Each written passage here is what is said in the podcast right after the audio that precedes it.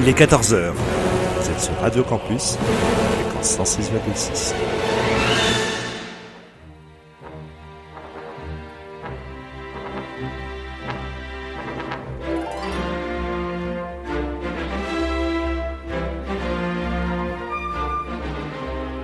– 14h-15h sur Radio Campus,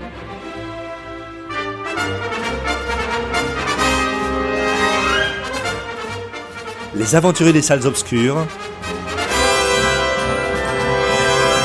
le magazine cinéma produit par le quotidien du cinéma, Présenté par Christophe Dordain.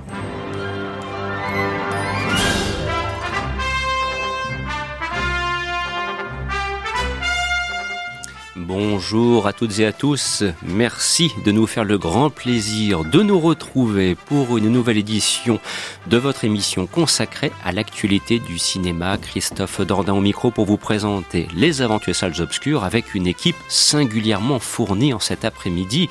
Victor Vadecancy, Amandine Le Tourmi, Amaury Foucard, Fouad Boudard, Justine Briquet, Jade Domingos et Ryan Mézioud. Voilà, c'est ce qui s'appelle faire salle comble.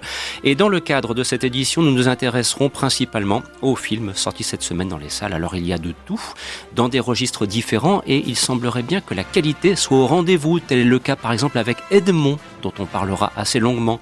Tel est le cas aussi avec L'heure de la sortie, interprété notamment par euh, Laurent Lafitte. Il sera également question de Borden, il sera question aussi des Invisibles, film combien salutaire par les temps qui courent. Et enfin, nous n'oublierons pas la boxe avec Creed Acte 2.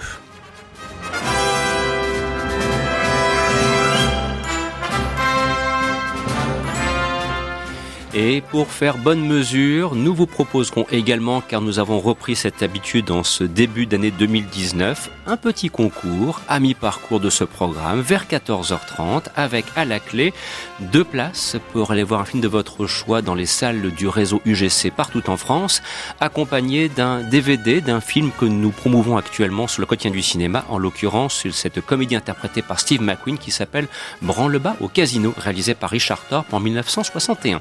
Voilà, vous connaissez le programme sur ce puisqu'il est question de Rocky, et d'ailleurs il en sera aussi question la semaine prochaine, on ne pouvait pas évacuer ceci, c'est un choix personnel.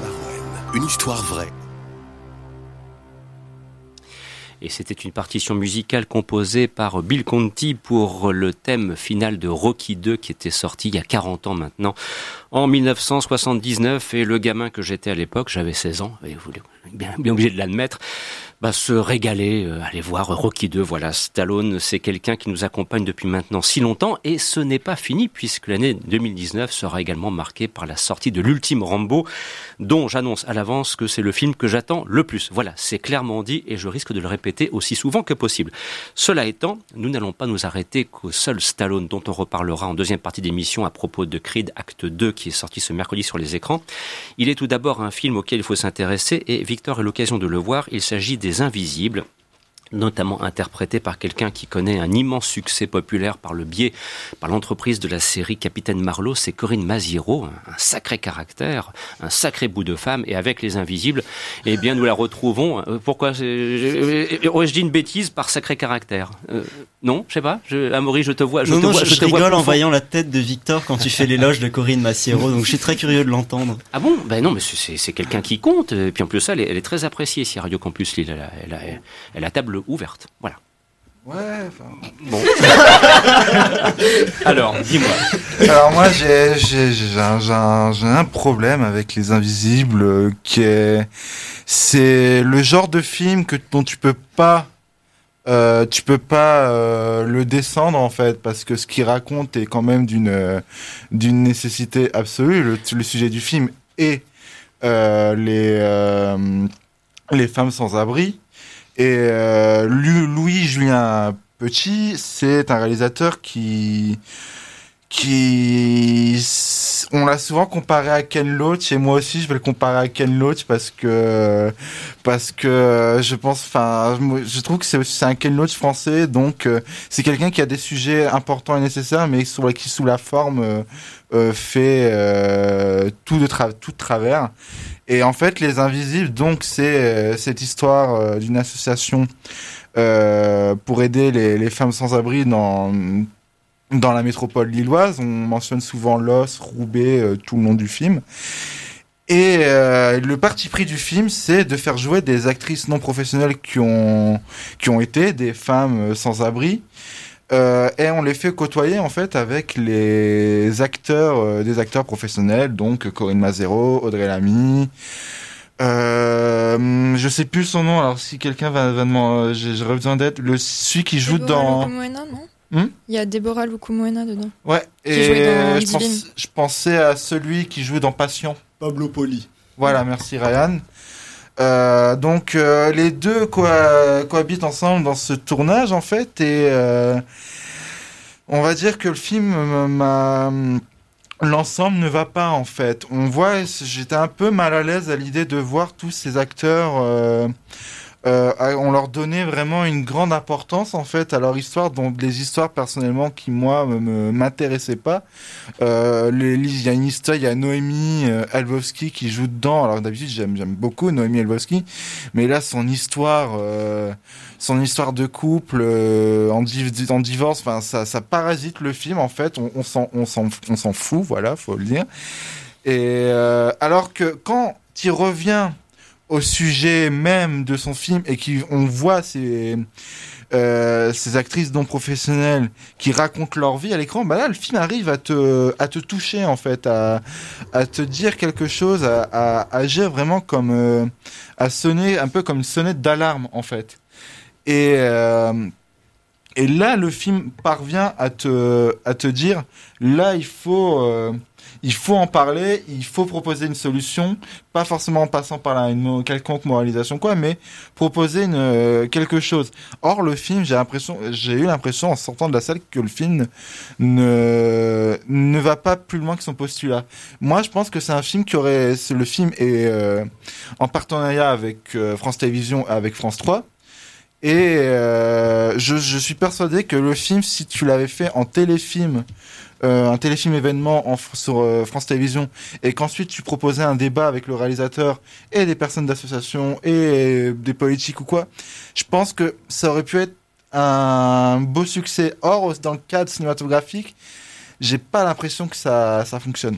Alors je me permets de, citer une critique de l'ami Guillaume Méral euh, disponible donc dans, dans, les colonnes du site Le Quotidien du cinéma qui précise en guise de conclusion à propos des Invisibles que c'est un film qui permet de penser le cinéma tel un projet collectif dans tous les sens du terme, et c'est peut-être là que réside, selon Guillaume, la générosité du cinéma de Louis-Julien Petit, du cinéma généreux. Voilà un petit peu ce que défend euh, Guillaume par rapport à ce que toi-même tu, avances, même si donc c'est un film qui t'a laissé plus perplexe. du cinéma généreux, peu d'accord, mais qui sont peut-être du coup par la biais de la fiction peut-être trop léger en fait. Et il faudrait vraiment que Louis-Julien Petit ait un équilibre entre euh, entre euh, la légèreté et euh, la gravité de son sujet en fait. il n'arrive pas à, à, équilibrer ça et à tel point que moi, quand j'ai vu, j'ai vu le film hier, hier après-midi, lors de scènes qui ne sont pas forcément très drôles, qui sont même dramatiques, les gens riaient quand même dans ma salle. Donc tu dis ouais, il y a peut-être un problème du coup. Donc euh, ouais, c'est pas pour conclure, c'est pas un film. Euh, c'est un film quand même qui mérite son attention de par son sujet. Euh, S'il a son succès, bah tant mieux parce que ça pourra peut-être faire euh, éveiller certaines consciences et tout. Mais c'est c'est vraiment trop imparfait pour réellement convaincre. À voir en tout cas, si vous le souhaitez, c'est depuis ce mercredi 9 janvier dans les salles. Tout comme, et là la transition se fait naturellement, avec un film que nous avons l'occasion de, de voir, la chance de voir il y a maintenant de cela bien longtemps, c'est Edmond qui euh, relate au fond euh, ce qui est quand même devenu l'une des pièces de théâtre parmi les plus populaires en France. Hein. En l'occurrence, c'est Cyrano de Bergerac. Et donc, on revient dans ce film qui est sorti ce mercredi sur les écrans, donc sur la, genèse de, cette pièce de théâtre et le et comment dirais-je, le film dépeint euh, toutes les difficultés qu'a eu son auteur donc à pouvoir mener à bien ce projet. Alors, Amandine, de te solliciter puisque autour de la table, tu fus quasiment la première à voir le film. C'était quasi, je crois que c'était au mois de novembre, si mes souvenirs sont exacts.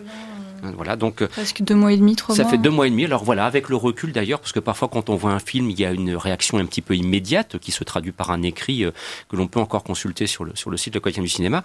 Mais voilà, avec le recul, est-ce que ton ton point de vue euh, positif demeure? Oui, euh, mon avis n'a pas du tout changé. Euh, c'est toujours un super film, mon avis. Enfin, j'en garde encore euh, un excellent souvenir. J'ai toujours des, petites répliques encore dans la tête. Donc vraiment, c'est vraiment un film à voir. J'ai un peu tout aimé en fait dans ce film.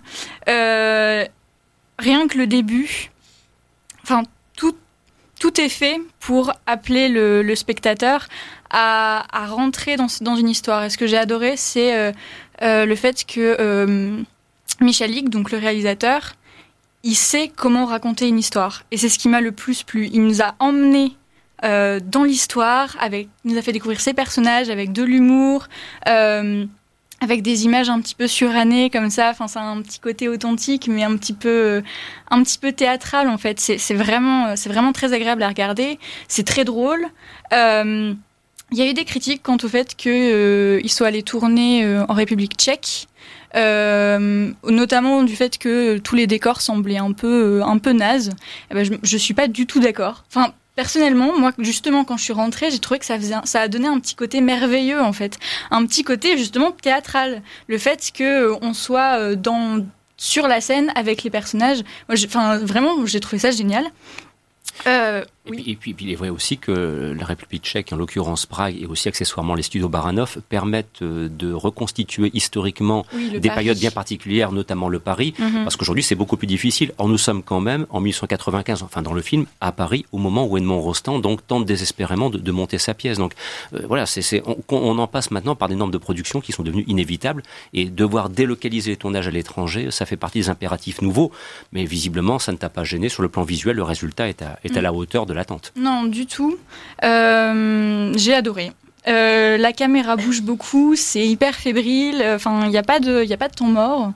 Euh, et puis les acteurs jouent très bien. J'ai juste eu un petit, un, un, petit bémol euh, sur euh, euh Seigné, j'oublie son nom, c'est pas, c'est Mathilde. Mathilde Seigné. Mathilde Seigné. Euh, alors, j'en parlais avec Victor justement, et je lui avais dit que je la trouvais un petit peu, un petit peu agressive, et Victor m'a répondu qu'elle était un petit peu tout le temps comme ça. Du coup, je me dis bon, ok. Oui, c'est à l'image du personnage. Voilà, c'est ça. Dans la vie, dans la vie réelle, je veux dire. Mais j'ai eu un tout petit peu de mal parce que c'était un petit peu trop, trop accentué. Euh, mais sinon, euh, les, les, prestations sont, sont géniales. Euh, en particulier le personnage principal, l'acteur le, le, qui joue Edmond. Thomas, Thomas Oliveres. Thomas Oliveres, qui extraordinaire. Euh, je le connaissais dans ses comédies un peu nazes, euh, que j'avais jamais, enfin, ah, qui me donnaient rien. Voilà, tout ça, les, les, choses comme ça euh, que je n'irai jamais voir, malheureusement. Ne vous voulez pas. Et euh, dans la première fois que je l'ai vu, c'était dans Intouchable, quand on le, le, croise dans son tout petit rôle où il joue l'un dos un petit peu avec la barrette. Oui, c'est ça, l'épisode de la barrette. Et là, mais méconnaissable, extraordinaire. il incarnait son personnage. C'était hmm, génial, merveilleux. Et de signaler aussi les, les, les présences d'Olivier Gourmet, très grand comédien que l'on connaît depuis, mm. qui suit le cinéma des frères Dardenne, connaît forcément Olivier Gourmet et pas seulement. Et puis aussi l'excellent Simon Abkarian, voilà, qui est un très très bon comédien. Je veux dire, vraiment une gueule, quoi. Je veux dire, une gueule, une prestance. Très très drôle dedans. Ouais, avec une, carrière internationale bien méritée de, de, surcroît. Un autre avis concernant Edmond, éventuellement, Justine, est-ce que tu partages donc cet enthousiasme d'Amandine ou euh, plus mesuré peut-être? Je suis plus mesurée, je l'ai vu en même temps qu'elle et on est sorti de la salle, on n'avait pas du tout les, les mêmes émotions sur le visage. J'ai aimé le film, c'est un film efficace, euh, qui a un propos qui, au premier abord, peut être intéressant. C'est un film sur euh, comment, qui pose la question en fait de la renaissance de l'inspiration chez un auteur. Euh, comment il est inspiré. Souvent, c'est une femme. Donc là, on voit Edmond Rostand qui a une correspondance, qui entretient une correspondance avec une jeune costumière qui s'appelle Jeanne Darcy. Et en fait, c'est finalement ces lettres-là qu'il échange, alors qu'en en fait, euh, ça devrait être son ami qui, qui, les échange avec cette femme. Euh, finalement, c'est ce qui va créer en lui l'inspiration. Ça pourrait être intéressant. Euh, des fois, il y a des citations qui, que j'ai notées euh, du film qui, qui sont très jolies. J'ai besoin de ces mots, pas pour avoir son cœur, mais pour finir ma pièce. Donc, c'est vraiment un film sur l'écriture, la difficulté d'écrire et, et la hantise de la page blanche euh, parfois.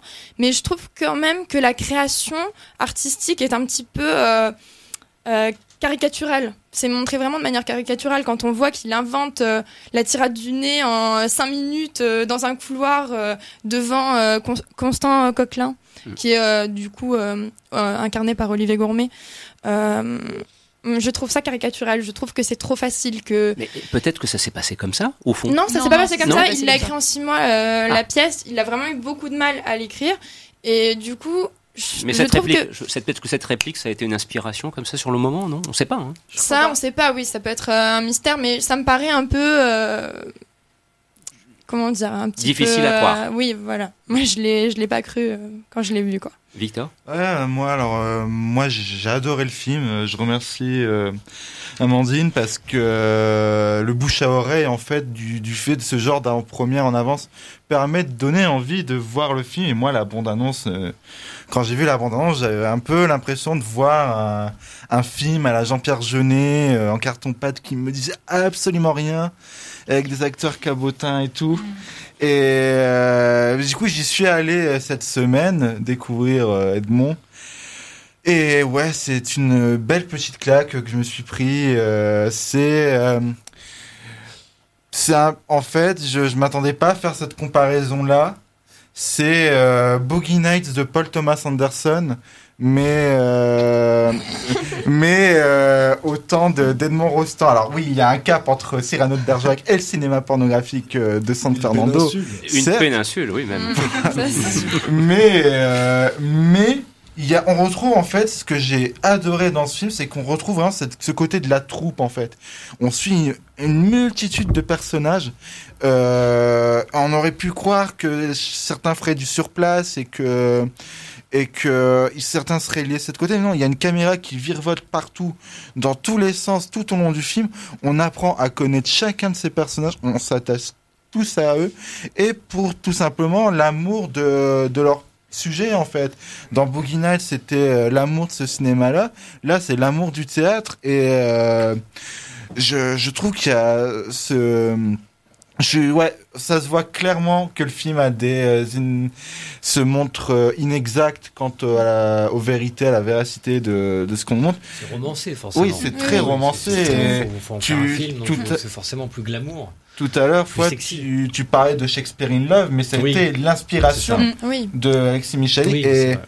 Ah bah, ça m'étonne pas. ouais. cette, euh, ce côté fiction, en fait, se, se donne un côté film de Noël un peu euh, au film, en fait. Euh, le début commence, voix off, Paris sous la neige. Mhm. On en sort, mais euh, conquis. Enfin, Bah, très gros coup de cœur, hein, bon, voilà, on va dire qu'il y a quand même un coup de cœur plus ou moins partagé autour de la table pour Edmond, réalisé par Alexis Michali, qui est sorti depuis le mercredi 9 janvier sur les écrans. On se retrouve dans quelques instants, juste après ceci, ce sera très bref, pour parler de Border.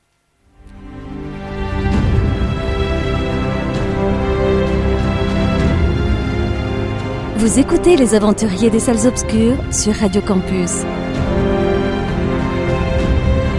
Fréquence 106,6. Et il est maintenant question d'un film réalisé par Ali Abbasi qui s'appelle Border. Alors c'est, on peut le dire quand même, un petit peu l'événement de la semaine. Là, franchement, euh, bon, après il y aura forcément du pour ou du contre autour de la table. C'est un grand classique. Il va y avoir du débat. Mais voilà, il y a vraiment des, des envies de se dire, là, on a quasiment accroché le premier grand film de cette année 2019. Euh, Fouad, je pense que tu es d'accord avec moi pour aller en ce sens. Peut-être y a-t-il ensuite des voix discordantes autour de la table, et c'est bien le jeu. Fouad, à toi pour Border. Ça t'a plu Et tout d'abord, quelle est un petit peu l'histoire? Une, une, jeune douanière, hein, c'est ça? C'est une jeune douanière qui s'appelle Tiina. Et euh, donc ça se passe en Suède. Ah, Retour des prononciations. euh, l'accent, Donc, l'accent. euh, Tina, elle est euh, donc en fait elle est euh, elle a une malformation, enfin elle a une, une formation faciale assez spéciale. Bon, elle est elle est bizarre. hein, C'est un peu. Bogdanov, quoi. C'est ça. Oh. Donc, euh, et c'est pas tout de suite expliqué dans le film. Et euh, par contre, elle a un don, c'est qu'elle sent tout. Elle sent les émotions des gens, en fait. Elle a une force pour immédiatement regarder quelqu'un, sentir est-ce qu'il a peur, est-ce qu'il a honte, est-ce qu'il est en colère, etc. De manière totalement immédiate. Du coup, elle, c'est une douanière hors pair. Et euh, donc euh, la journée, elle est douanière dans un bateau où euh, donc elle surveille un portique et elle arrête les gens en fonction de ah lui il faut l'arrêter. Et puis hop et puis euh, son don euh, en fait une professionnelle euh, de la douane vraiment brillante. Mais dans sa vie privée, c'est un peu la loose. Elle est totalement inadaptée et euh, jusqu'au jour où elle va rencontrer quelqu'un qui va bouleverser sa vie. Voilà un peu le pitch. C'est-à-dire un homme qui est comme elle. Donc c'est un film qui m'a, moi, que j'ai trouvé extraordinaire, bouleversant. C'est absolument bouleversant. Euh, c'est un film qui euh, peut se voir de différentes manières, euh, qui a plusieurs niveaux de, de- de lecture, et c'est un film qui parle de mythologie en fait, puisque euh, Et puis dans le folklore nordique. Absolument, ce sont des trolls. En fait, ce sont des trolls. Et euh, moi, j'aime beaucoup comment le film dresse le portrait d'une société déliquescente, en train de sombrer, parce qu'il y a des choses très dures. hein. Le film évoque des choses extrêmement dures, euh, notamment euh, la pédophilie. Et euh, c'est une société, on est tout de suite dans une société déliquescente qui a renoncé à ses mythes, en fait, puisque Tina, et puis j'ai oublié le nom de son compagnon. Vorre.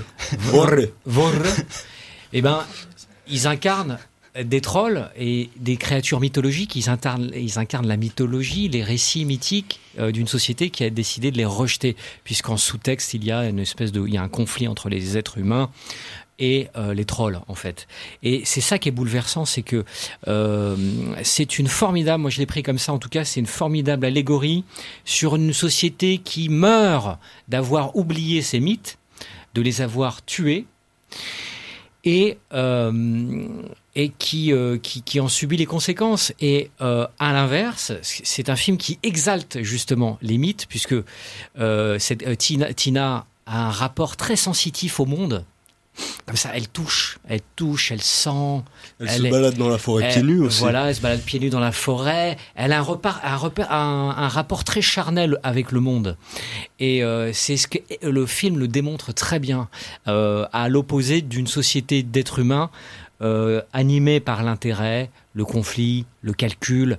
Euh, D'ailleurs, les scènes en ville sont filmées vraiment de manière très triste et grise, alors que quand on est dans le monde des bois, eh bien, les couleurs, le vert ressort, l'eau, tout ça, c'est la pierre. Les animaux, enfin c'est formidable. Et euh, comme le disait très bien Joseph Campbell, le mythologue Joseph, Jo- Joseph Campbell, euh, qui, euh, euh, est l'auteur d'une phrase qui résume bien ce film, c'est que les rêves sont des mythes individuels et les mythes sont des rêves collectifs. Et c'est ça qui, c'est ce qu'exalte ce film-là, c'est euh, euh, réouvrons-nous à nos mythes, euh, à notre sacré. Euh, c'est ça qui est beau, c'est bouleversant.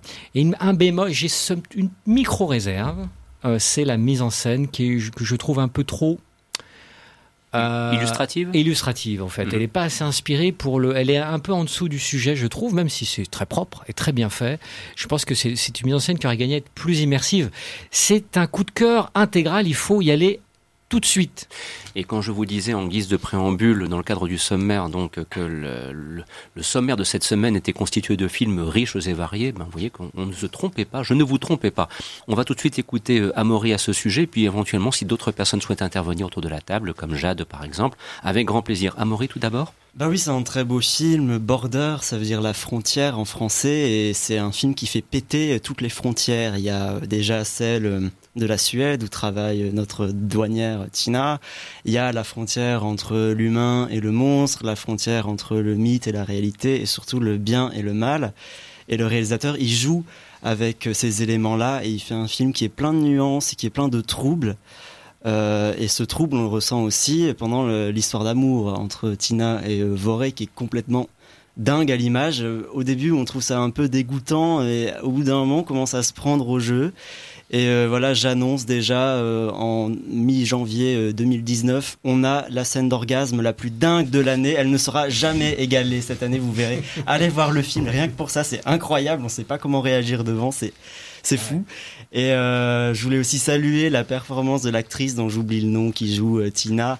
Eva Euh, Melander. voilà, euh, malgré euh, toutes les prothèses qu'elle a sur elle, malgré sa laideur qui n'a rien à voir avec sa beauté intérieure, euh, je précise, euh, elle est bouleversante. Au-delà de tout le maquillage, elle est euh, d'une subtilité de jeu, euh, elle est touchante. On s'attache vraiment à elle. malgré les aspects les plus sordides du film qui traitent, comme tu l'as dit, Fouad, de la pédophilie, de la société suédoise en décadence, etc. Elle dégage vraiment quelque chose de, profondément sympathique. Et, euh, et son rapport à la nature, effectivement, il est, il est à la fois naïf, touchant, euh, beau, poétique. Euh, toutes ces scènes où elle se balade dans, dans la forêt toute nue, où elle parle avec ses amis euh, qui, qui sont des renards, des élans ou des trucs comme ça. C'est, elles sont vraiment, euh, elles sont vraiment très belles en fait, et, euh, et ça équilibre bien en fait le, le côté thriller nordique, un peu bizarroïde.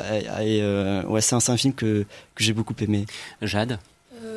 Je suis d'accord avec toi, mais d'un en fait, d'un côté, j'attendais beaucoup ce film parce que je le trouvais vachement intéressant, voire même important, parce que j'aime, j'aime bien les films qui traitent un peu de la question de la monstruosité, de l'humanité, de des personnages qui sont pas des humains, mais qui sont plus humains que les humains. Enfin, c'est quoi vraiment l'humanité, tout ça? Et j'avais beaucoup, beaucoup d'attentes, et au final, j'étais un peu déçue parce que je trouve que c'est un peu resté en surface. J'ai pas ça m'a pas satisfait j'ai pas été euh, j'ai pas été aussi bouleversée que vous apparemment et j'ai pas été aussi euh, je me suis un peu ennuyée en fait j'ai trouvé ça lent et long Peut-être justement à cause d'une mise en scène un peu trop illustrative, Pe- comme le disait Fouad. ouais, et j'ai eu du mal aussi à voir euh, au-delà de enfin je voyais que c'était du, ma- du- des prothèses et du maquillage et tout j'avais enfin c'était pas mal fait mais c'était pas je sais pas c'est pas ce j'ai pas j'ai pas eu c'était pas ce que j'attendais en fait mais pas dans le bon sens. J'ai eu du mal à, tenir tout le long du film en fait. J'ai eu du mal à et puis la, la sous-intrigue par contre je trouve que le, le mélange thriller et tout là la, la sous-intrigue avec la pédophilie tout ça j'ai trouvé que c'était pas bien géré du tout Mais c'est vrai aussi que les films où les, les, comédiens portent des prothèses, on pense bien sûr au, au classique de David Lynch, Elephant Man, on peut penser aussi à un film qui est des années 80 qui s'appelait Mask, ou bien plus récemment à Monsters par exemple avec Charlie Theron, c'est pas toujours évident entre guillemets d'y adhérer. Euh, voilà, c'est si le comédien parvient justement à aller au-delà du port du masque obligatoire, si j'ose dire, c'est là où effectivement le, le, le c'est une très bonne actrice. Voilà, euh, le, le, spectateur commence vraiment à y être impliqué. Euh, Ryan pour compléter et Victor pour conclure. Et pour revenir sur ce que disait Maurice sur les notions de frontières entre différents thèmes, il y a aussi quelque chose de très important, c'est cette frontière entre la civilisation et le monde sauvage, puisqu'il y a tout un questionnement, enfin le, la civilisation et la nature, puisque tu as tout un questionnement de où est-ce qu'elle est la part de sauvagerie dans notre dans notre société, bon au travers de toute l'intrigue policière autour de la pédopornographie qu'on perd un peu des fois dans le mélange des genres. C'est ça le problème, c'est que ouais, quand il part dans le fantastique, euh, en fait, au bout d'un ouais. moment, tout ce qui a tout ce qui a trait à cette enquête policière, ça se met un peu de côté. Mm. Mais au départ, enfin, au départ, tu peux prendre. Il euh, y a un côté Cro-Magnon aussi, Néandertal, dans le personnage de Eva Malander et de Voré, j'ai oublié le nom de cet acteur, qui fait qu'on comprend en fait ce retour, pas qu'à un folklore, mais à un instinct animal en fait. Et euh, d'ailleurs, leur manière de jouer, en fait, toute leur réaction, c'est quelque chose de, de très animal qui pourrait vite avoir l'air ridicule, mais on marche à fond dedans. Ouais, alors bon, moi, je, je rejoins l'avis de, de Jade. Ce n'est moi qui m'attendais à un film borderline. Eh ben, j'ai été, euh, j'ai été. Assez... Tu restes à la frontière, quoi. Ouais, je suis resté, à, je suis resté à la frontière. oui, c'est. Tu n'as pas passé le portier. À la Tina, t'as senti. Voilà, tu alors, dis ça pour nous troller. Et euh, le truc, c'est le, le moi, le, le gros problème que j'ai avec le film, c'est que tout ce que vous avez dit euh, comparé sous un truc tout très bien. Enfin, euh, le film part de cette notion de cette frontière-là, l'humanité, l'humanité, le bien, le mal. Et euh, moi, en fait, j'aurais aimé que tout ce contexte euh, qu'on a, donc l'intrigue policière, ça, ce ne soit, ça ne prenne pas en fait autant de place que dans le film, en fait, parce que je trouve qu'on a deux films en un. Et on a le, ce premier film, donc La vie de Tina, qui est juste formidable. Il y a un, euh, le réalisateur filme euh, ça de manière, filme tout ce folklore de manière très intime, et on est tout de suite en empathie avec ce personnage, et les, les décors sont, sont beaux. En revanche, une fois qu'on a le, euh, le côté thriller scandinave qui, qui rejoint, qui rejoint le film, ben là on a tous les clichés possibles de ce genre de film. Donc ça va ça part euh, dans un glauque absolu euh, qu'on a qu'on peut voir 12 millions de fois dans ce genre de film. Euh, et tout ça pour servir un propos que encore une fois tu comprends tu le comprends au bout d'une demi-heure de film. Tu, tu tu vois là où ça va en venir. Et le film ne dépasse pas ce stade. Il ne il ne il ne casse pas pas ces frontières-là, il, euh, il ne propose rien d'autre, quelque chose qu'on qu'on peut, certes qu'on n'a pas vu de manière aussi hardcore dans d'autres films ou dans d'autres contes, mais euh, on, a déjà vu ça énormément bah, de fois. Le, le, film pêche peut-être par euh, le, le, son, sa naïveté. C'est ah, vrai très que, naïf. Je en trouve fait, ça très euh, naïf comme euh, film. C'est pas, pas, pas forcément un défaut. Non, c'est pas un défaut, mais le film est quand même mais assez naïf. Que je pense que le, le film, euh, c'est la manière, meilleure manière que le cinéaste ait trouvé pour vraiment mettre en parallèle les, ces deux univers. En fait, euh, on, on, on voit une mise en parallèle de deux mondes. Donc le monde soi-disant civilisé et le monde euh, animal et le monde sauvage. Et le film te pose la question, mais elle est où la sauvagerie au final? Euh, Qu'est-ce qui est sauvage? Qu'est-ce qu'une civilisation? Qu'est-ce que Et euh, effectivement, ça donne lieu peut-être, effectivement, Jade, tu n'as pas, t'as pas tort. C'est-à-dire qu'effectivement, peut-être qu'au niveau des coutures, peut-être que l'harmonie entre les deux intrigues aurait pu gagner être un peu plus harmonieuse, plus de lien entre les deux deux intrigues, mais le message est tellement bouleversant. C'est tellement bouleversant ce dont parle ce C'est film touchant, pas que, bouleversant, euh, touchant. que, que c'est, c'est euh, que tout est en- et effectivement sa mise en scène un peu un peu académique, mais le propos est tellement fort. On a, ça fait longtemps qu'on n'a pas vu un film comme ça, avec un tel sujet. C'est un sujet qui, qui est très rarement traité euh, au cinéma, et euh, avec une telle radicalité, c'est-à-dire que elle va jusqu'au le, le cinéaste va jusqu'au bout de son propos, euh, quitte à choquer parfois, parce que c'est vrai qu'il y a des scènes un peu gratinées quand même. Hein, c'est, euh, mais au final, c'était tellement emporté par la magie des comédiens que ça passe. euh, je ne serais pas étonné que euh, nos amis euh, Yankee euh, en, en sortent un, Un remake. un remake. Ouais, Ouais. ça, Euh, c'est fait par l'auteur de. Ça a été écrit par l'auteur de Laisse-moi De entrer, Morse, ouais. de Morse.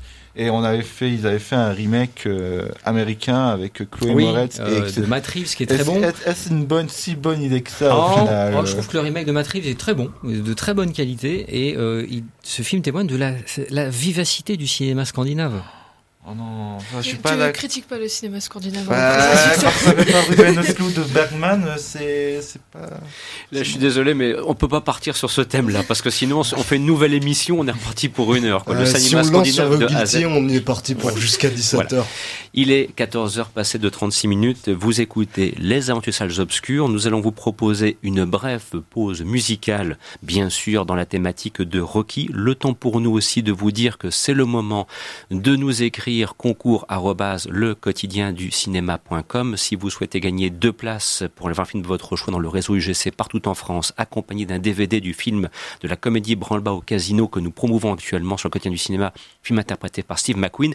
Eh bien, c'est maintenant. Voilà. Et juste après, bien sûr, nous parlerons de Creed Acte 2 et nous évoquerons aussi l'heure de la sortie qui est le gros film là aussi de la semaine. Oui, il y a des registres très différents et il y a de la qualité cette semaine. Ça fait plaisir. On a plaisir d'ailleurs autour de la table, vous allez le sentir.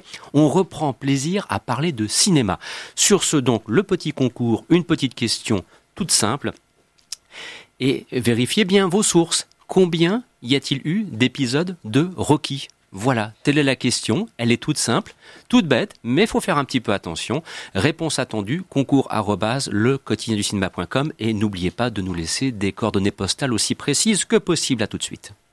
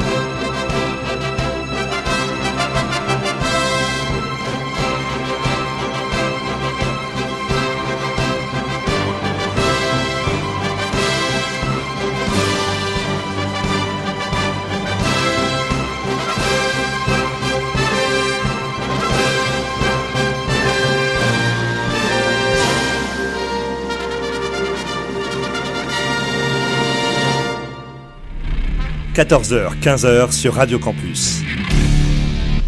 Les aventuriers des salles obscures.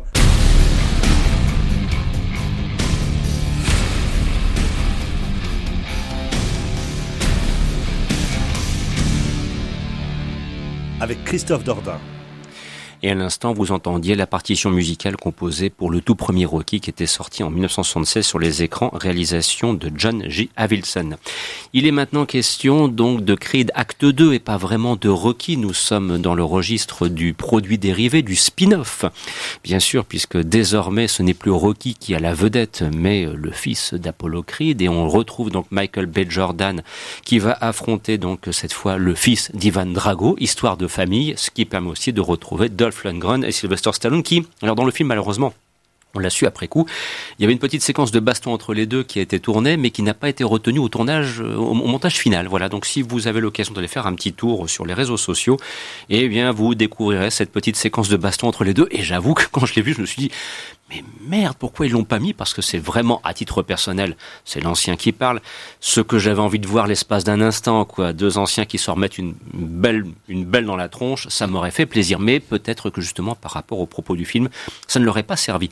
Alors, lis tout de suite Creed 2. Moi, j'ai vraiment apprécié parce que ça correspond aussi, d'ailleurs, c'est ce que j'ai l'occasion de développer modestement dans ma critique, à ce qu'on attend de ce genre de film. Il y a une structure de départ qui est connue, qui est respectée à la lettre. Le réalisateur fait du bon travail. On doute bien qu'il est aux ordres de la production.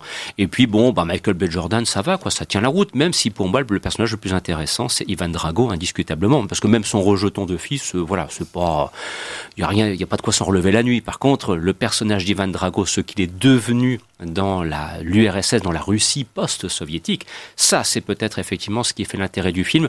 Mais maintenant, faudrait-il pour autant envisager un cri numéro 3 J'avoue que je ne suis pas d'accord du tout. Je pense qu'il est temps maintenant de s'arrêter. Euh, Ryan, tu vas tenir un propos beaucoup plus rude à ce sujet. Voilà, c'est un film que tu n'as pas apprécié pour d'objectives raisons que je te laisse le soin de développer. En parlant de trucs rudes, c'est justement ce que j'aurais aimé que le film travaille parce que, comme tu le dis, la plus grande réussite du film, c'est tout ce qu'il y a du côté des, des, des dragos père et fils. Mais le problème, c'est que, comme l'intrigue est tellement, à un côté tellement sombre qui dénote avec le reste du film, je me, t'as l'impression que ça a été complètement sacrifié au montage puisque t'as l'introduction et t'as la problématique posée vis-à-vis de ce rapport d'un père à un fils torturé en fait, qui lui dit carrément que s'il met pas une branlée à l'autre en face, il va lui foutre la honte, que euh, il va continuer à perpétuer la honte sur le nom des Dragos euh, qui existait déjà depuis depuis Rocky 4. Et au final, t'as la conclusion vis-à-vis de ça, mais entre les deux, t'as pas tout le développement qui te ferait comprendre euh, l'évolution que tu à laquelle tu pourrais t'attendre en fait. Mais ça arrive un peu comme euh, comme sur un cheveu sur un soupe euh, dès la scène dès une scène en fait qui fera qui ouvrira un caméo il y a un adoucissement des relations qui tombe comme qui tombe comme ça juste parce que t'as l'impression qu'il manque du lien en plus et à côté de ça, t'as toute une histoire euh, personnelle entre Mike, euh, de, tout le parcours personnel de Michael B. Jordan, qui est une espèce de bouillabaisse entre les enjeux de Rocky 2 où il y a le mariage, on va changer de maison, on va avoir une fille, et Rocky 3 où il va prendre une raclée, il va devoir retrouver la hargne. Alors que, final, t'as pas l'impression qu'il ait, qu'il ait été au sommet. Mais, c'est- cette recette-là, elle a toujours fonctionné depuis les origines. On sait très bien, c'est un film qui fonctionne sur une recette. Je veux dire, quand on va voir un Rocky, euh, moi, je veux pas aller voir un Rocky ou un Creed avec une recette différente. Je suis désolé. euh, Quand je vais au restaurant, quand je demande un steak frites, je veux un steak frites. Bah, quand on va voir Rocky un ou bon Creed, c'est ça qu'on va voir, quoi. L'essentiel, c'est qu'elle ait un bon goût, et là, le steak frites, il a l'air réchauffé. Tu vibres. Tu Et, vibres à euh, aucun la- moment. La vodka euh, dé- dé- détonne avec le reste, en fait, si je puis dire. C'est parce que le retour de Drago n'a pas de sens dans ce film. Il Absolument pas. La sens au vengeance- niveau narratif, ça ne veut rien dire. C'est vraiment, elle le dit, la, la, la, la compagne de Michael B. Jordan le dit, Tessa Thompson. Ils sont en train de manger un kebab là à un moment donné, et elle, elle dit à son, elle, elle dit à, à Apollo, à Denis, euh, ce combat c'est une publicity stunt, c'est-à-dire c'est un coup marketing. Et cette réplique résume parfaitement le film. C'est-à-dire que moi je veux bien Drago, pas de problème. Ramenons Drago. Moi j'adore Dolph Lundgren, pas de souci, aucun problème. Mais ramenez-le d'une manière logique, cohérente avec la fin de Rocky 4. Parce qu'il faut pas, faut pas oublier qu'à la fin de Rocky 4, euh, Drago, eh bien, se rebelle contre le régime. Oui, il dit je me bats en mon propre nom. Voilà. Donc, euh, il, il dit je me bats en mon propre nom. Donc, la suite logique, eh ben, c'est bah, c'est qu'il quitte le pays et qui pourquoi pas s'installe aux États-Unis. Euh, Donc là, on va refaire le film, donc on va pas aller plus loin, parce que moi j'ai refait le film dans ma tête. Euh, et, et, et, et pas pourquoi il reste en Russie? Ce n'est pas logique. Ce- Il est plus en Russie, la fin en de Rocky Ukraine. 4, ne- ne- ne- c'est pas la suite naturelle d'un homme qui se rebelle contre le régime communiste. Et il a un fils, soit il a un fils.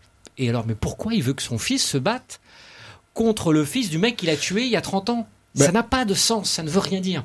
Et du coup, moi, j'ai eu du mal à rentrer parce que on m'a pas, ça n'a le, le, le nœud du film, qui est quand même le retour de- d'Ivan Drago. Eh bien, ça, ça, on me l'a pas vendu, c'est ça passe pas, ça passe pas. Derrière, je peux pas avaler le reste. C'est dommage parce que par ailleurs, c'est propre, c'est très propre. pas de souci. Il y a des belles idées de mise en scène. Moi, j'aime beaucoup comment Rocky est introduit dans le film. Ben oui, moi, je, moi, on, tombe, on tombe sur Steven Caple Jr. en disant Voilà. que c'est pas un bon cinéaste, c'est pas vrai. Non, hein. non, c'est très propre. J'adore. C'est du bon boulot. Rocky, euh, il est filmé comme une voix au début, en fait. On Mm. tourne autour du personnage d'Adonis. C'est une voix, c'est une voix, et on le voit qu'à la fin. Et donc, il, il- il est révélé comme, une, une- comme un être surnaturel, en fait, dans ce film-là. Et ça, c'est très joliment fait. Mais, le- et puis, euh, Michael B. Jordan n'est pas un très bon acteur. Non, ça c'est vrai. C'est pas. N'est pas très bon. Ah, vrai. Et son personnage n'est pas attachant. Je m'en fous, c'est le petit garçon riche là, capricieux. Je vais manger, je vais manger, gna, gna, gna. Enfin, tu vois, c'est, c'est nul. Ouais, vrai. Victor. Alors euh, oui, moi euh, j'ai été assommé euh, dès le assommé dès le premier round. Ah oui, c'est, la, le- la métaphore. Voilà, c'est le film m'a assommé d'un d'un coup dès le dès ses débuts. Ce, ce, ce Creed 2 était terriblement ennuyeux.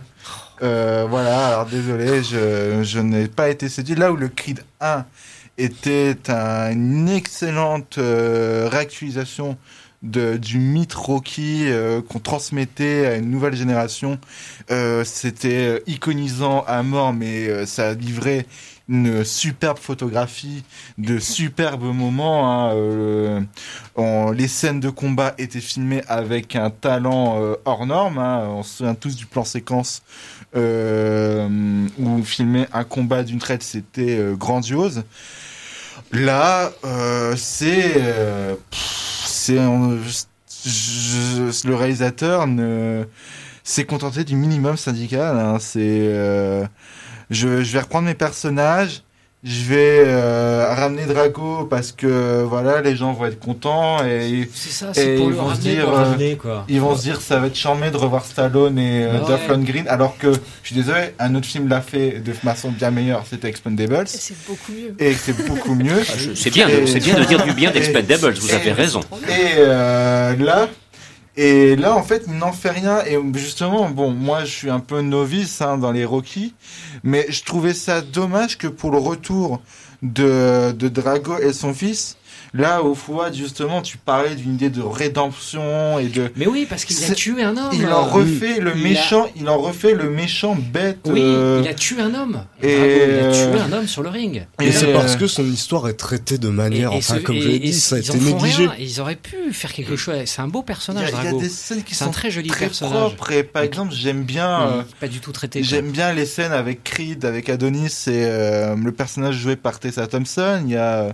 ce moment superbe de mise en scène où ça fait un peu The Neon Demon où euh, euh, Tessa Ah oui, Thompson, Tessa pour le Thompson combat chante euh, voilà. en concert. euh, Oui, ouais, ouais. c'est très c'est chouette mais c'est des trucs dont on pourrait très bien se passer aussi parce que c'est c'est c'est un film qui est très creux voilà Ouais, euh, euh, ce c'est dommage, il y avait une belle idée. Il y avait quelque chose, vraiment une belle idée, mais c'est mal, c'est traité par-dessus la jambe. C'est, c'est, c'est traité que par-dessus la jambe. Drago est un très joli personnage, euh, dans le fond, quand il Mm. pense. Et, euh, bah, il le ressortent comme ça, voilà. Il le ressortent du, du paquet plastique. C'est surtout que la vengeance il du le côté de... ils le remettent. La seule scène qui est belle du film, c'est quand il regarde la statue de Rocky. Quand il Oui, revient avec son... Ça, c'est la fait. seule... Ça aurait dû être comme ça, en fait. Et qui- non mais c'est- moi, juste- moi, j'ai refait donc je lance un appel au cas à des executives hein, qui veulent un scénario Attends, je vais trouver leur Twitter 3, pour, euh, qui m'appellent. Moi a j'ai plein d'idées pour Creed bras long. 3. En tout cas, il me semble quand même que l'idée d'un cri de droit, par contre, d'un acte 3 de Creed, pardon, ce serait franchement une mauvaise idée. Voilà, ceci dit, vous avez entendu donc les avis forcément divergents. À vous de juger sur pièce. C'est actuellement dans les salles. Et d'après ce que j'ai pu comprendre, ça a plutôt bien démarré. Maintenant, il nous reste une dizaine de minutes pour nous intéresser à ce qui est là aussi encore un très bon film de la semaine. C'est l'heure de la sortie, réalisé par euh, Sébastien Marnier, que nous saluons au passage puisque nous nous suivons par Twitter interposé. Et donc, euh, voilà, de, de, de profiter donc des interventions des uns et des autres. Alors, on vous le dit tout de suite, attention, grand film, et puis on va rajouter aussi, attention, un grand Laurent Lafitte. Parce que là, pour le coup, euh, c'est du très très solide. Qui souhaite, euh, du côté euh, des demoiselles, ouvrir le bal Peut-être euh, Justine éventuellement pour l'heure de la sortie? C'est parti Donc, euh, l'heure de la sortie, c'est un thriller. euh, je résume un petit peu l'histoire pour, euh, pour restituer. Donc, euh, c'est un thriller qui est basé sur le roman de Christophe Dufossé, paru en 2002. Et il nous raconte donc l'arrivée d'un professeur suppléant dans un collège assez prestigieux, où le professeur de français d'une classe vient de se défenestrer devant ses élèves. Donc Pierre Hoffman, interprété par Laurent Lafitte, est donc ce suppléant. Et il va devoir se confronter à ces mystérieux élèves de la 3e 1, une classe expérimentale qui réunit uniquement des enfants précoces, des enfants qui sont en avance euh, sur leur âge. Et donc la question du film, c'est vraiment qui sont ces enfants euh, si austères? On va se poser cette question avec euh, le personnage de Laurent Lafitte. C'est un film d'angoisse qui, repose beaucoup sur les bruits, sur la tension. J'ai trouvé vraiment la, mise en scène très efficace. Euh, on, a la tension qui monte au fur et à mesure du film.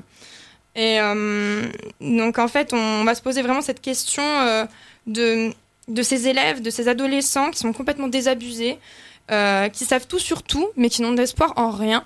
Donc euh, moi je trouve que c'est vraiment une, chronique sociale très intéressante sur une jeunesse euh, désabusée, une jeunesse aussi euh, sacrifiée euh, au nom de la surconsommation, de la mondialisation. C'est des enfants qui sont très euh, au fait de l'actualité, qui, ont compris le problème de ce monde qui, court à, sa fin selon eux. Donc c'est un, un propos très fataliste, mais moi j'ai trouvé ça très intéressant de mêler le thriller et finalement le film d'auteur. C'est ce qui est euh, assez intéressant dans le film, c'est-à-dire qu'il y a un vrai propos, une vraie réflexion sur le monde euh, qui est le nôtre, et en même temps avec tous les codes euh, scénaristiques du thriller. Et... et... donc une mise en scène qui pour le coup n'est pas cette fois illustrative, mais bel et bien inspirée. Oui, exactement. Amaury euh, moi j'en ressors, je me suis éclaté, c'était vraiment génial. Ah. Euh, mmh, ça se voit, suis... ça se voit. Il a l'œil pétillant. ouais, ouais. Moi je suis euh, vraiment euh, admiratif de la manière dont le film arrive à, à te happer euh, dès les premières minutes ah, en fait. Pas, hein. ouais, ça, s'il te plaît. Non, pas de spoiler. Ouais, mais là, j'ai envie de le voir là, tu vois. D'accord. Euh, mais voilà, c'est avec une mise en scène d'une simplicité élémentaire, avec des plans longs, une économie de cadre comme ça qui est très efficace, lente et tout, qui prend le temps de montrer les choses. Euh, j'adore ce collège, j'adore ces décors, c'est tourné en province, je ne, sais, je ne sais où. Il y a une centrale nucléaire dans le décor, et il y a des forêts tout autour, et, et, et chaque décor est hyper intéressant, visuellement très exploité. Euh, j'adore le casting. Euh, moi, franchement, j'aurais aimé dans un collège où en prof, t'as Emmanuel Berco, euh, Lafitte, Gringe, euh, l'acteur de 10%, dont j'oublie le nom. Grégory Montel. Qu'on a vu dans les chatouilles aussi.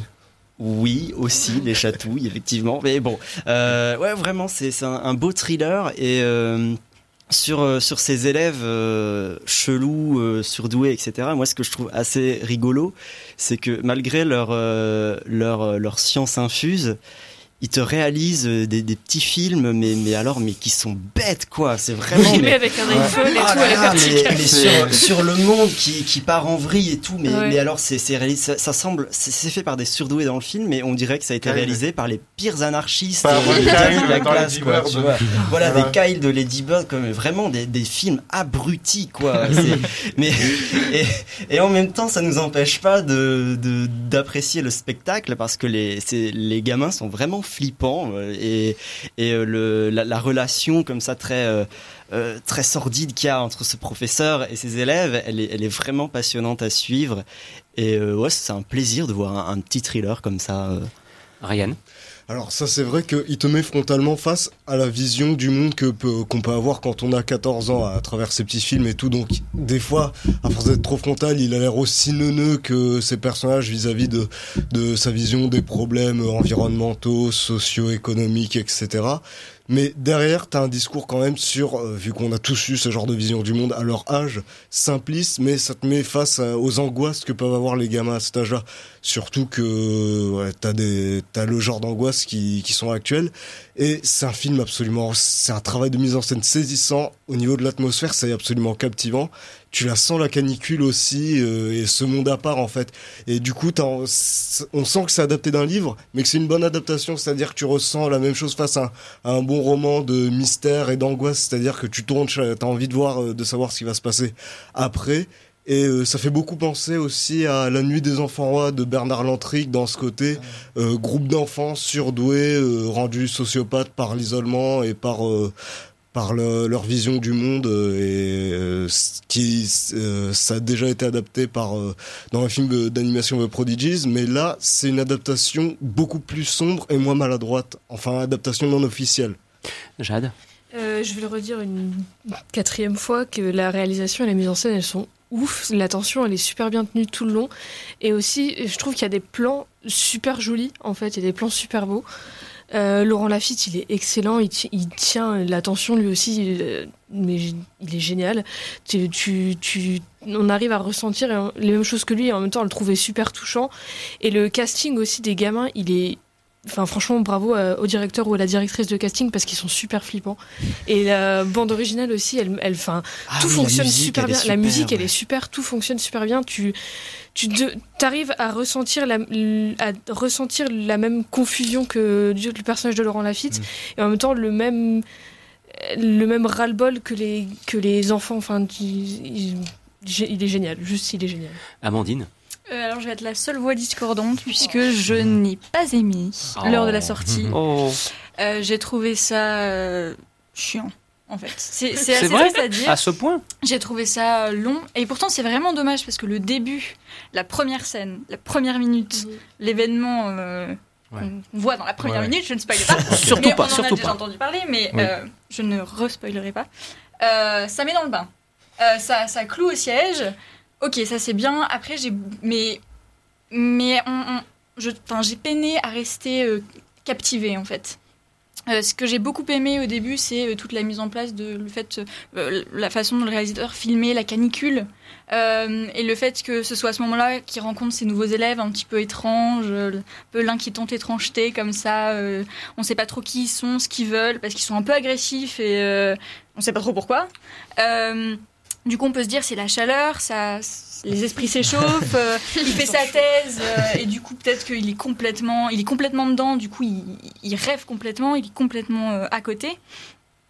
Est-ce que ces élèves sont complètement fous ou est-ce qu'ils sont extra lucides Mais ce qui m'a énormément dérangé, c'est le fait qu'il n'y a pas de réponse à plein de questions qui sont C'est posées. pour ça que Mais t'as pas aimé le film. C'est pour ça que j'ai pas aimé. Ah, mais c'est Mais pas, c'est la même chose alors, c'est pas parce qu'il est mauvais, c'est parce qu'on n'a pas répondu à ta question. Mais, à Mais le mystère qu'il suscite. Ou à plusieurs plusieurs questions, mais c'est. Mais super finalement, ça. c'est ça qui est intéressant dans un film, c'est quand il te pose des questions. bah C'est à toi après d'y Mais répondre. là- Les là, grands films généralement ne donnent jamais Ouais, la mais réponse aux questions. certaines- Il fait mais confiance il y a à ton certaines- intelligence de certaines spectateur. questions qui, Hmm. pour moi, donnent des incohérences. Ah bon.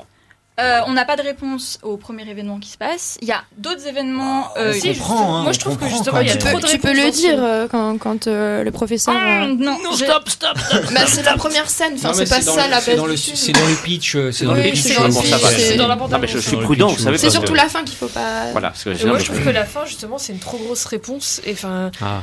la fin, c'est le seul truc qui aurait pu On ne pas prépare pendant le je suis film. pas d'accord. Justement, mais ça aurait. Enfin, Il y avait plus de frites à la cantine. J'ai pas compris pourquoi il y avait des éléphants roses à la fin non plus. Sur ce, ce sera à Victor le mot de la conclusion car nous arrivons quasiment au terme de Ah, l'émission. Alors Victor. ouais, alors moi je vais Alors. rejoindre tous les avis positifs euh, sur ce film, hein, tout a déjà été dit et moi je vais conclure en si vous avez adoré euh, l'heure de la sortie, euh, je vous recommande euh, le film, le précédent film de Sébastien Marnier qui est irréprochable où là cette fois ce n'est plus le papa de papa ou maman mais la maman de papa ou maman donc Marina Foïs qui est aussi embarquée dans un thriller complètement troublant euh, dans, province dans un, dans un univers complètement dépaysant. C'est un moi je suis très content qu'on ait un réalisateur comme Sébastien Marnier. C'est euh, ces, ces films sont troublants suscitent l'intérêt et euh, voilà C'est Euh, c'est seulement mention son, son mention- deuxième film. Mm. ouais, mention félicitations pour l'heure de la bon, sortie Ça voilà, bah voilà, vous l'aurez compris, bah on va dire, d'une certaine façon, c'est le film de la semaine, quoi, d'une Voilà. certaine façon, Voilà. voire même d'une façon certaine.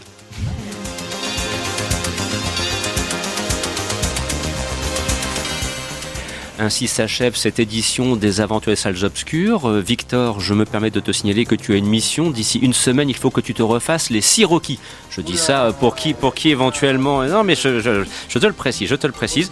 Parce que, euh, je vous précise que les micros sont coupés, les amis. Les micros, vous savez, il y a un patron. Il est là. Il a coupé les micros. Voilà. Bon, blague à part. La semaine prochaine, pourquoi vous dire cela? La semaine prochaine de 14h à 15h, il y aura une édition spéciale consacrée à la saga Rocky. Il sera également question de Creed. Voilà. Donc le rendez-vous est annoncé. Vous écoutiez Christophe Dordain, Victor Van de Catsi, Amandine Le Tourmi, Amaury Foucard, Fouad de Boudard, Justine Briquet, Jade Domingos et Ryan Méziou. Dans quelques instants, suite des programmes sur notre station. À la semaine prochaine. Au revoir et merci.